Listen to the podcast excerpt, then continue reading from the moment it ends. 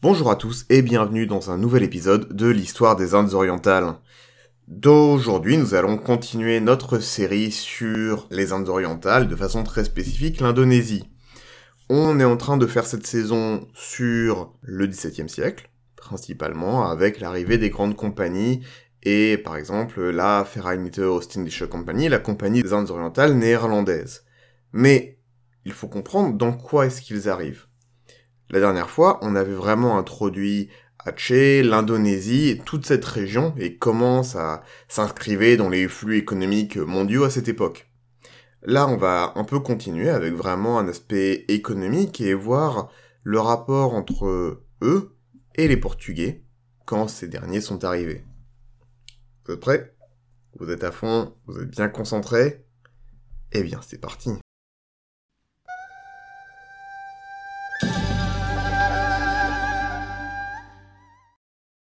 serait facile, il serait vraiment très facile de faire un récit glorifiant les Portugais, une historiographie assez classique d'ailleurs, les rendant plus puissants qu'ils n'étaient. Les transformer en étalons contre qui mesurer la gloire et le succès.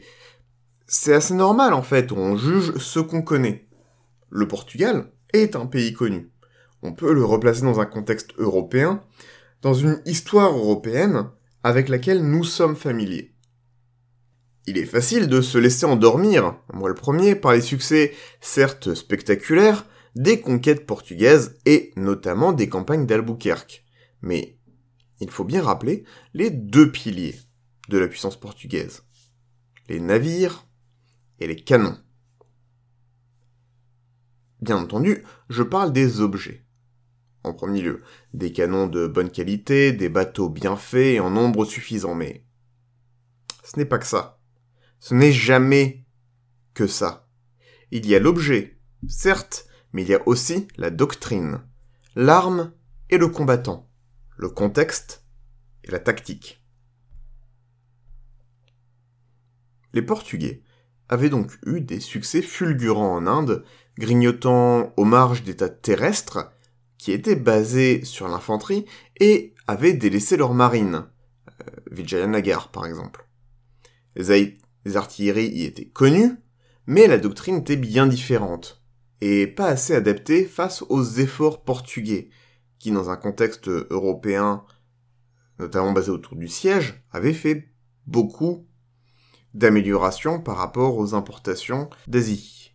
Tout ça, ça les avait portés où? Ça les avait portés jusqu'à Malacca, et même plus loin avec quelques établissements comme Macao, mais vraiment leur empreinte reste sur l'Inde et un peu le golfe du Bengale jusqu'à Malacca.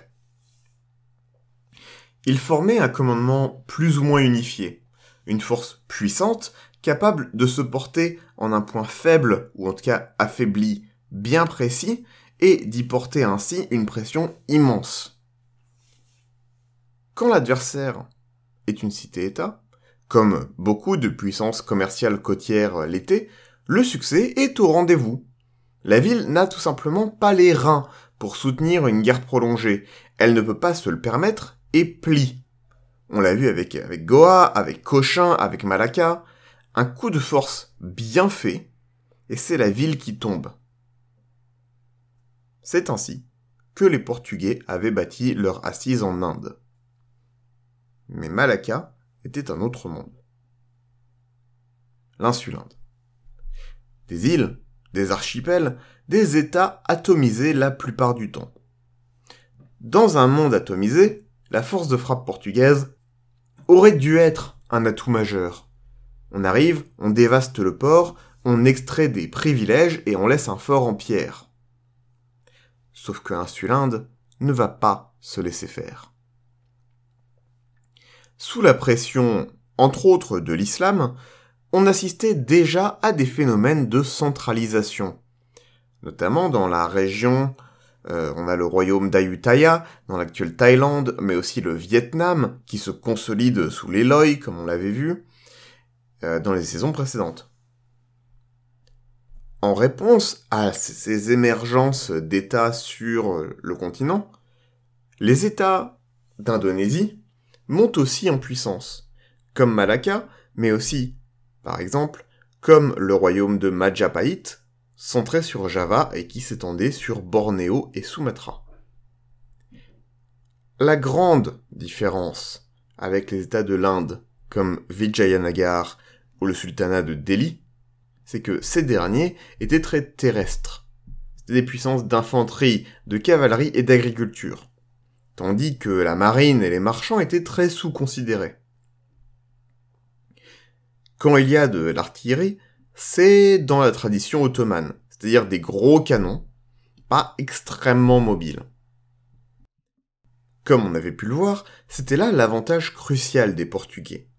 Une artillerie très mobile, tout simplement car montée sur des navires. De leur côté, les États d'insulinde sont, par nécessité, des puissances navales. Dans un espace atomisé et contesté, à cause de la géographie, la puissance des cités et des États est basée sur le commerce, et leur survie sur des liens d'échange. On l'avait vu dans le dernier épisode d'ailleurs, la collusion entre marchands et États, et le gouvernement même. Pour combattre la piraterie et assurer la sécurité des marchands, ces États n'ont donc pas d'autre choix que de développer une marine de guerre puissante et des doctrines adaptées. Ils étaient très habitués en fait du combat naval et des petits engagements et avaient même une artillerie navale. Ça, c'est important. Parce que l'artillerie, en général, c'est la marque d'un État. Les marchands ne pouvaient pas forcément se permettre d'avoir une vraie artillerie. En général. Les compétences pour avoir la poudre, les fonderies, etc., c'est un investissement et ça vient en général d'un État. Ils avaient donc une artillerie navale. Alors, c'était surtout des petits canons, des coulevrines ou légèrement plus gros, qui étaient surtout fabriqués en Thaïlande et qui étaient faits pour blesser ou tuer l'équipage ennemi. Mais l'idée est là. Ils sont habitués au concept d'avoir une artillerie embarquée sur des navires, ce n'est rien de nouveau pour eux. C'est une première étape très importante. Vu que du coup, quand ils tombent sur les canons portugais, ils sauront quoi en faire, et sauront facilement les utiliser sur leurs navires, et plus tard, en faire des copies. Aussi, rappelons que comparé à l'Inde, Malacca c'est très loin. C'est au bout de la chaîne pour les Portugais concrètement. Ils y ont moins de navires, donc le rapport de force est complètement différent. Les États indiens, on l'avait vu, avaient bien monté des attaques contre Goa et Cochin, mais ça s'était moyennement passé. Moyennement tellement moyennement qu'un des rois ennemis s'était fait moine après une défaite spectaculaire. Du coup, ces états s'étaient calmés quand même assez rapidement. À l'inverse, en Insulinde, ils ne vont pas se calmer rapidement. Au contraire, ils vont continuer à s'énerver.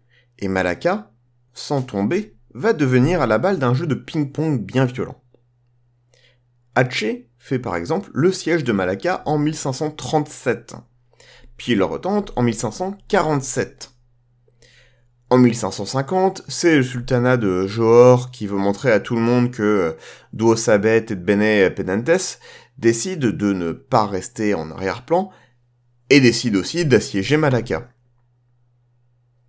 Puis Aceh retente en 1564, cette fois avec l'appui de leur nouveau suzerain ottoman. Puis en 1568, 72, 74 et 80. Tout ça pour dire que les Atchénais ne sont pas franchement passifs et que les Portugais doivent faire face à une très solide opposition.